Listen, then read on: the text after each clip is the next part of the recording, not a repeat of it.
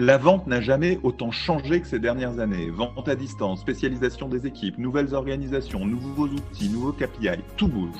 Dans le podcast de la vente réinventée, nous adressons ces problématiques en profondeur deux fois par semaine avec les acteurs de ces transformations, Head of Sales, Sales Ops et Sales Enablement des sociétés les plus innovantes dans le domaine. Bonjour à tous, je suis Gabriel Dabichwebel, fondateur de SalesDeck.io et de l'agence marketing 1 minute 30 et hôte de ce show tout de suite l'interview, mais juste avant un petit mot pour vous faire découvrir salesdeck.io, la nouvelle plateforme SaaS pour rendre vos rendez-vous commerciaux plus engageants et mieux préparés. Avec salesdeck.io, vendez plus et plus vite en visio. Bonjour à tous, je suis ravi d'être avec Jean-Baptiste Chipot aujourd'hui. Il est Head of Sales c'est Vectory et on va parler de vente de médias et vous allez le découvrir, c'est un marché assez particulier. Salut Jean-Baptiste, peux-tu nous présenter comment vas-tu d'abord hein, C'est important. Bonjour euh, Gabriel. Et, ça, va, super et toi? Super, ouais. Et est-ce que tu peux nous présenter Vectory, s'il te plaît? Oui, bien sûr, bien sûr. Euh, Vectory, on est une adtech française créée il y a huit ans maintenant. Euh, notre spécificité, c'est de collecter et de traiter des données de géolocalisation issues de smartphones euh, pour répondre à deux enjeux pour le compte de nos clients. Le premier, c'est de leur apporter de la connaissance sur leur zone de chalandise, le trafic en point de vente. Et le deuxième, c'est les aider à générer du trafic en point de vente. Dans les grandes lignes, la promesse, elle s'est étoffée depuis, mais la base, c'est celle-ci. Super. Euh, et toi, tu as fait tout un parcours euh, dans les médias. Euh, tu, vas, nous le, résumer. Mais en fait, c'est une vente assez particulière. Je te laisse nous, présenter un peu ton parcours avant de, de, de, parler des spécificités de la vente dans les médias. Oui, ça marche. effectivement, ça fait une dizaine d'années que je travaille dans le milieu des médias et plus particulièrement des médias digitaux. Euh, j'ai travaillé chez Media Figaro, j'ai travaillé chez Mob Value et ça fait cinq ans désormais chez Vectory. Euh, dans mon parcours, il y a une orientation vers des solutions beaucoup plus tech que éditeur au fur et à mesure. Et effectivement, euh, ton point est très juste. le marché de la, publicité plus spécifiquement des médias, un modèle de commercialisation très particulier puisqu'il correspond à la fois à un modèle de vente directe et indirecte. Je m'explique. En France, on a un certain nombre d'annonceurs, de marques qui prennent la parole euh, tout au long de l'année sur leurs temps forts euh, commerciaux ou de communication pour promouvoir euh, leurs produits et leurs services. Ça, c'est la marque, celle qu'on voit adressée dans les médias, que ce soit en radio, presse, digital, télé, etc. Et on en connaît beaucoup, beaucoup. On est on est euh, beaucoup exposé à des messages publicitaires. Euh, donc ça, c'est le client final. Mais entre, les, entre nous et ces marques-là, il y a ce qu'on appelle les agences médias. Euh, il y en a un certain nombre en France, mais il y en a cinq très grandes, avec des noms que beaucoup connaissent. On a le groupe Omnicom, on a Publicis, on a Groupem, on a Densu, on a Avas, donc c'est des noms qui, parlent souvent. Et leur métier à ces agences médias, c'est de représenter plusieurs clients, donc plusieurs marques auxquelles je me référais au tout début. Et ils opèrent pour le compte de ces clients l'achat, et le conseil média. L'intérêt euh, pour eux, c'est de gérer un volume d'achat parce que comme ils gèrent plusieurs clients, bah, ils ont un volume d'achat annuel qui est assez important. Euh, pour nous, en tant que prestataire média, bah, ça nous permet d'avoir une entité qui va gérer un certain nombre de marques. Ça facilite l'identification de contacts. Euh, ça rend potentiellement plus complexe les négociations de coûts parce qu'on ne s'adresse pas à un seul client quand on adresse une agence média, mais une agence qui va représenter plusieurs clients. Et tout l'enjeu, c'est d'être capable d'adresser ces deux cibles, mais avec un discours et des objectifs qui sont différents. Euh, l'annonceur, on va plutôt lui parler d'innovation, de solutions, le projeter sur, euh, des choses à, moyen terme, mais il n'est pas forcément le décisionnaire de ses propres communications. C'est ça qui peut paraître paradoxal, c'est qu'on s'adresse à lui, mais ce n'est pas lui qui est euh, le décisionnaire final, ou alors pas tout le temps. L'agence média, elle, c'est plus un objectif de référencement, de discussion quotidienne. Il y a il y a pas mal d'interlocuteurs au sein des agences et tout l'enjeu, bah, c'est de correctement les mapper. On est vraiment sur, sur une power map où l'enjeu, c'est de connaître chaque interlocuteur dédié par marque, par verticale. Et tout notre enjeu, c'est d'être dans des discussions euh, très fréquentes pour leur présenter nos nouveautés, comprendre quelles sont leurs prochaines prises de parole et être en mesure euh, de proposer des solutions adaptées aux communications de leur marque. Et avec le digital, ces agences médiales ont quand même eu un, un rôle qui a beaucoup évolué, où ils ont vu leur métier quand même beaucoup changer. Avant, elles vendaient, euh, on va dire, peu de formats différents publicitaires. On parlait de la télé, de la radio, euh, de l'affichage. Là, les formats se sont multipliés. Ça, tu, tu de fait, toi-même, tu as vendu plein de formats différents dans ton parcours. Et ils ont aussi euh, des, gros, des gros médias, en particulier les, GAFA, qui sont arrivés avec des outils de self-service qui ont permis aux annonceurs d'acheter tout seuls en direct, ce qui était pas fréquent auparavant. comment cet écosystème bouge et comment se place des acteurs comme les tiens qui en fait euh, vous créez des formats ou vous participez à la création de formats ou à la création de ciblage? Enfin, vous venez dans un dans cet écosystème euh, avec des briques complémentaires euh, dans, dans, le domaine des adtech. Ouais, exactement. Alors, les, agences médias sont staffées de différentes façons, mais il y a un point qui est commun avec la plupart, c'est qu'elles vont traiter le média par levier. Donc, il va y avoir des personnes en charge du cinéma, de la presse, de la télé, de la radio et du digital. Et ces personnes-là, pour le, compte de leurs clients, eh ben, elles ont un, travail exploratoire également, euh, c'est-à-dire identifier les prochaines tendances, identifier les acteurs prometteurs pour être capable, pour le compte de leurs clients toujours, euh, de les orienter vers ceux qui présentent un potentiel à travailler, à, tester sur, euh, sur leurs prochaines activations. Et effectivement, il y a des personnes au sein des agences médias qui sont déconnectées des, médias traditionnels dont, tu parlais au, tout début, euh, ces, personnes-là, leur rôle, c'est vraiment euh, d'être capable de mapper le marché d'aujourd'hui et de demain et d'identifier quelles sont les prochaines tendances. Alors, il y en a plusieurs qui sont arrivées. Hein. Il y a eu le, web il y a une vingtaine d'années. Il y a eu le programmatique qui permet l'achat euh, d'espaces publicitaires en, temps réel sur un modèle d'enchère. il y a, d'autres choses qui arrivent. Hein. Il y a eu, il n'y a pas si longtemps, l'avènement du mobile où il y a de plus en plus d'usages qui sont liés au smartphone, qui sont des nouvelles façons de communiquer pour les marques parce qu'on est sur un écran beaucoup plus petit, un temps d'attention très différent. Enfin, il y a, beaucoup de mécaniques qui se mettent en place sur ces nouveaux médias et il y en a des, prochaines qui arrivent. En ce moment, c'est l'audio digital, par exemple, à le vent en poupe avec tout ce qui est euh, podcast notamment.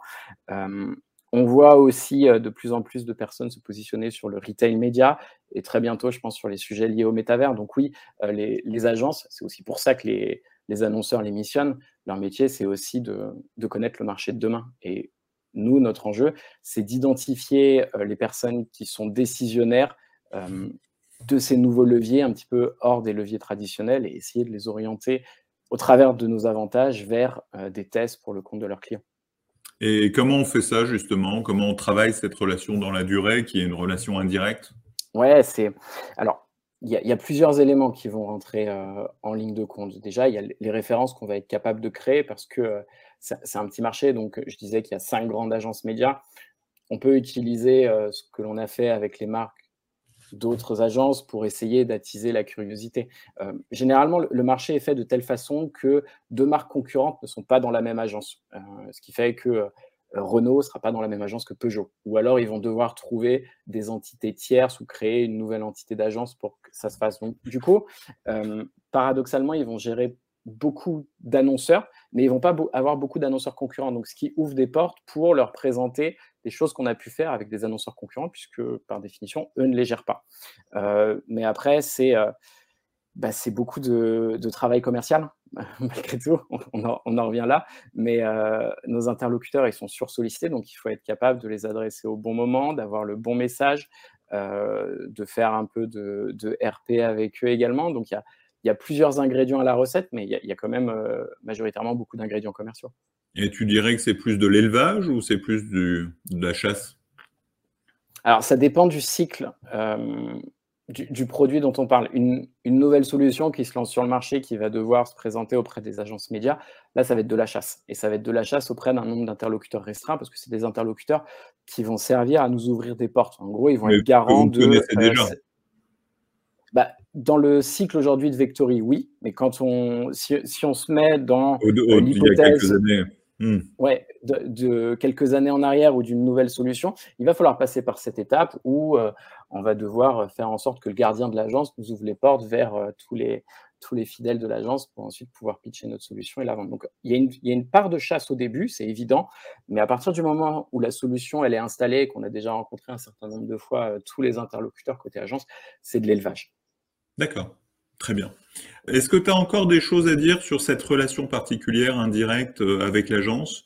Ou sinon, on, passe au sujet suivant euh, de gestion de crise que vous avez eu à subir non, non, on peut, passer au, sujet, au sujet suivant. Je pense avoir raconté la plupart des choses sur le modèle direct-indirect des agences médias. Super. Euh, effectivement, euh, dans ton parcours, tu as rencontré deux crises fortes euh, qui t'ont impacté en tant que vendeur et en tant que head of sales. vous avez vécu une mise en demeure de la CNIL et la Covid, en particulier aussi sur, sur, sur le sujet de la géologue. Bah, je te laisse nous, nous présenter ces situations et ce qui s'est passé et comment, comment vous êtes adapté. Oui, bien sûr. Euh, déjà, ces deux situations qui sont arrivées dans des temps très courts. Euh, il y, a deux ans d'écart entre les, deux épisodes. Donc, effectivement, il y a eu euh, le besoin de s'adapter et s'adapter commercialement. Je vais, revenir un peu sur chaque épisode rapidement. L'épisode CNIL, en réalité, c'est une mise en demeure qui est formalisée par la CNIL à l'encontre de Vectory. Pour expliquer un petit peu, parce qu'il y a un amalgame qui est souvent fait, une mise en demeure, ce n'est pas une sanction, c'est une demande à se mettre en conformité par rapport à un texte de loi. Et on a une période pour se mettre en conformité. Euh, pour positionner un petit peu Vectory, nous, notre spécificité, comme je le disais, c'est de collecter des données de géolocalisation issues de smartphones. Et euh, quand on reçoit la mise en demeure de la CNIL, euh, elle porte principalement sur la notion de consentement, c'est-à-dire quand je récolte une donnée de géolocalisation, euh, d'avoir un consentement éclairé du mobinote pour utiliser sa donnée de géolocalisation. Euh, ce qu'il faut, faut, voir, c'est qu'il euh, n'y a pas volonté de Vectory de proposer ou de collecter des données avec un défaut de consentement. on est sur un modèle où c'est une nouveauté à ce moment-là, et la façon dont les éditeurs mettent à disposition le consentement de leurs audiences pour le compte d'acteurs technologiques comme le nôtre n'est pas aussi clair. On l'a vu il n'y a pas si longtemps, euh, même une association comme l'IAB euh, a été rappelée sur ce qu'ils ce appellent le TCF, qui sert à gérer le consentement dans l'univers programmatique. Donc, comme on est sur un produit très neuf, eh ben, il n'y a, pas de, a pas de précédent euh, d'un point de vue loi. En revanche, dans ce qui nous est arrivé chez Vectory, c'était ce qui nous a permis de construire le produit par la suite. Il n'y avait aucune demande formulée par la CNIL en termes d'infrastructure, de conservation de données ou de façon de collecter les données. C'est vraiment un point propre au consentement euh, appliqué à la récolte de données. Mais en revanche, d'un point de vue client, c'est sûr que euh, c'est une porte qui se ferme pour nous parce qu'on est sur un petit marché où il y a un certain nombre de presse d'éléments de presse spécialisés et la, nouvelle elle arrive euh, très vite auprès de nos clients et du coup à ce moment-là sur ce marché-là il y a eu par contre des pénalités ou des sanctions plus fortes de, la CNIL sur le marché de la géolocalisation oui, alors à ce moment-là, on est, euh, on est début 2018 et effectivement, le marché de la géolocalisation mobile est, très regardé par la CNIL. Euh, nous, nos confrères ont, tous, pour la plupart, été euh, mis en demeure. Certains s'en sont relevés, malheureusement, d'autres non. et, c'est vrai que c'était un, un, produit qui était très regardé par la CNIL, sur lequel il y a eu beaucoup d'audits, beaucoup de contrôles. Euh, et quasi systématiquement des, mises en demeure, parce que comme je le disais, le, produit était nouveau, donc les, précédents n'existaient pas. Et même avec la meilleure volonté du monde, la, partie légale, c'est toujours une interprétation. Et cette interprétation, euh, on n'a pas tous nécessairement la même. Euh, et, effectivement, il y a eu de la défiance pour Vectory, mais il y a aussi eu de la défiance pour ce produit, ce produit de la, la, donnée de géolocalisation et sa collecte. Et tout l'enjeu côté commercial, parce que ce, que ce que je voulais dire, c'est qu'à ce moment-là, je n'étais pas directeur commercial, j'étais plutôt dans un rôle commercial middle management. C'est comment est-ce qu'on conserve des équipes concernées par le projet Vectory en sachant que le cycle de vente est complètement interrompu pour euh, la durée de la mise en demeure, qui dans notre cas a duré euh, euh, plus de trois mois. et c'est comment est-ce qu'on associe des nouveaux KPI commerciaux euh, puisque globalement, les entreprises ont des KPI commerciaux axés autour du chiffre d'affaires, de l'envoi de propositions, etc. Sauf que tout ça est impossible à ce moment-là. Donc, nous, l'enjeu, c'était euh, de ne pas perdre de temps au moment où on sortirait de la mise en demeure, parce que pour le coup, ça, il n'y avait aucun doute sur le fait qu'on allait sortir de la mise en demeure. Euh, et comment est-ce qu'on conserve le lien avec nos clients et surtout qu'on ne rompe pas le, dialogue qu'on avait pu créer avec eux, parce qu'à partir du moment où on, perd le dialogue, bah, sortir de mise en demeure nous aurait obligé à reprendre les discussions et reperdre un peu de temps avant de connaître les enjeux des marques, connaître les besoins des agences. On a réussi euh, à maintenir les équipes concernées par ces problématiques-là et surtout de, conserver le, lien avec les agences qui nous a permis du coup de, rebondir assez rapidement après la, mise en demeure. Et on a même eu des clients, euh, quand on a bien réussi à communiquer avec eux, leur expliquer nos enjeux, qui ont, qui ont continué de nous faire confiance malgré la mise en demeure. Donc on a quand même eu un volume de business qui qui a existé et c'était, nécessaire à ce moment-là et on peut que les remercier. Ouais, donc ça c'est le premier coup dur et ça a enchaîné avec la Covid, euh, qui effectivement quand tu vends de la géologue euh, et que les gens n'ont pas le droit de sortir de chez eux, euh, bah, tu n'as plus grand-chose à vendre. Oui, exactement. Alors, il n'y a, pas que ça, mais effectivement, le Covid, c'est, à la différence du, premier exemple, même s'il y a des similitudes, euh, il est partagé par tout le marché. Il y a, des, il y a beaucoup d'incertitudes, euh, un côté très anxiogène. Mais nous, sur notre produit, c'est évident que quand on est capable d'analyser le trafic dans les points de vente et de générer du trafic en point de vente, il y a quelque chose qui ne fonctionne pas quand les gens sont confinés chez eux et que les points de vente sont fermés. Donc là, ça a été assez compliqué à gérer. Je pense que ça a été compliqué pour la plupart de nos confrères. Il y a des secteurs qui ont malgré tout continué leur, prise de parole. Je pense à, l'alimentaire, mais c'est une partie du, marché et pas sa totalité. Donc on a été, comme tout le monde, confronté à cette situation très délicate et qui en plus a été incertaine pendant de longs mois. C'est-à-dire qu'on enchaînait des périodes de confinement, avec des périodes de restrictions sur lesquelles seulement certains points de vente étaient ouverts en fonction de leur taille, en fonction de, leur secteur, et tout ça pouvait changer du jour au lendemain. Donc il y avait beaucoup d'incertitudes euh, dans la partie commerciale par rapport aux, clients que je vais prospecter, mais aussi dans la partie opérationnelle, puisqu'on pouvait avoir des marques qui communiquaient et qui euh, ne pouvaient plus le faire parce que leur point de vente était fermé du jour au lendemain. Donc ouais,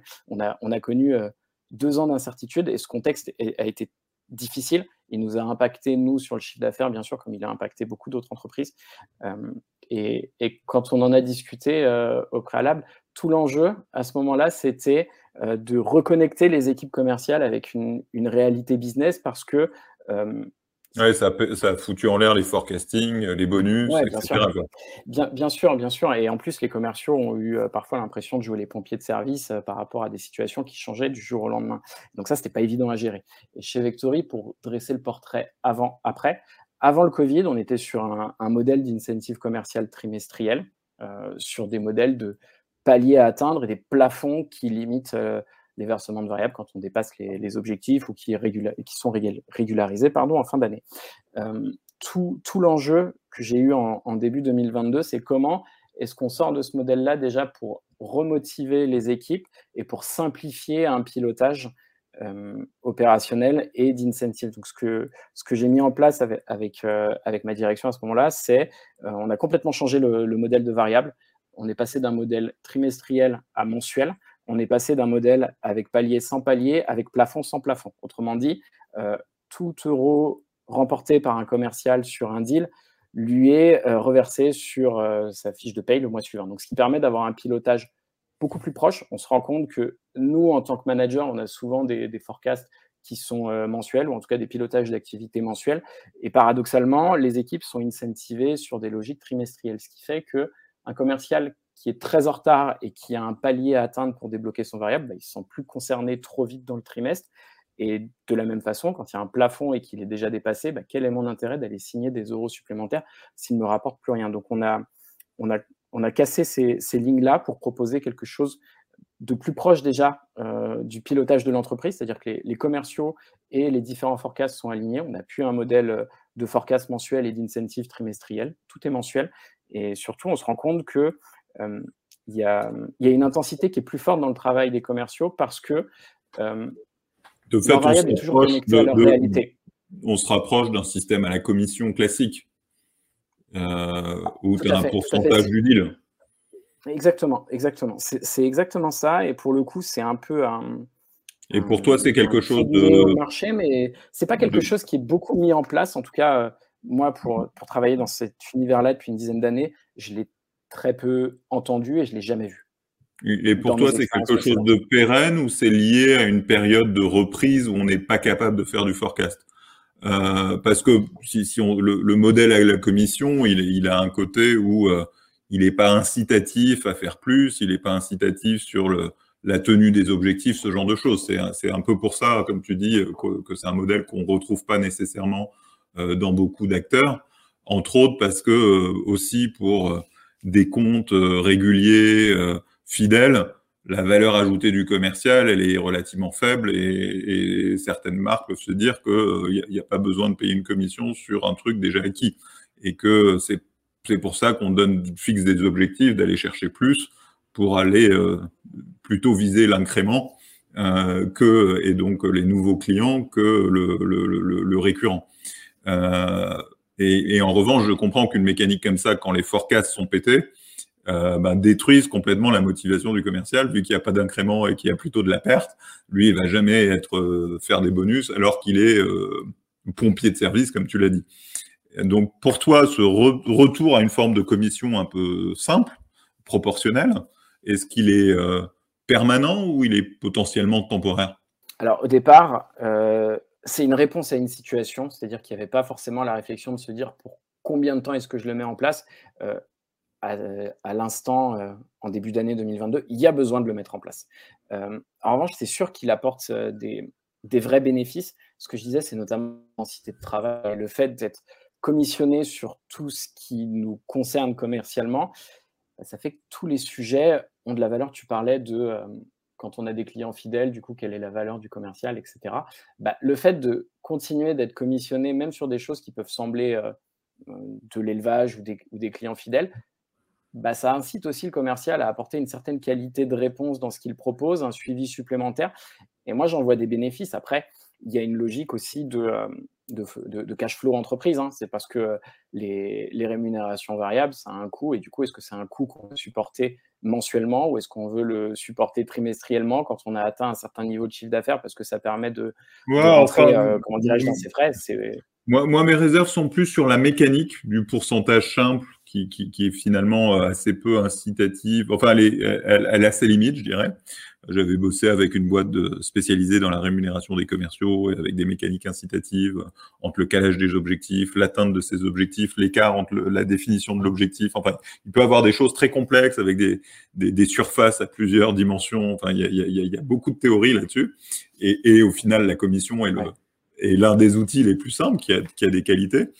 Euh, donc euh, c'est plus là-dessus que je me pose la question parce que là où je suis d'accord avec toi et, j'ai aucun doute que euh, le, les, notions de palier, de plafond, de trimestre, alors qu'on bosse au, mensuel, tout ça c'est des choses qui complexifient les choses et qui et qui par nature vont, vont créer des biais comportementaux, comme tu le disais on va se garder des, les beaux projets pour après la fin du trimestre pour repartir à zéro dans les comptes. Enfin, ce genre de mécaniques-là, elles sont absolument délétères. Euh, C'était plus sur euh, est-ce que pour toi c'est quelque chose de pérenne cette vision de la commission? Très simple, euh, mais avec quand même quelques défauts, ou c'est plus pour reprendre du poil de la bête, pour pour réatteindre des objectifs et pour remobiliser les équipes? Et, et ce sera la dernière question parce qu'on a déjà dépassé le timing, mais c'est passionnant. ok, ça marche. Euh, initialement, oui, c'était court terme. En tout cas, euh, il n'y avait pas la réflexion de 2023, 2024, 2025. Euh, Aujourd'hui, il y, y, a quand même des, des, des, choses qui payent dans ce modèle. Euh, ça apporte de la satisfaction, ça donne du plaisir euh, aux commerciaux, ça les rapproche de ce qu'ils signent, ça leur donne la valeur des efforts qu'ils réalisent.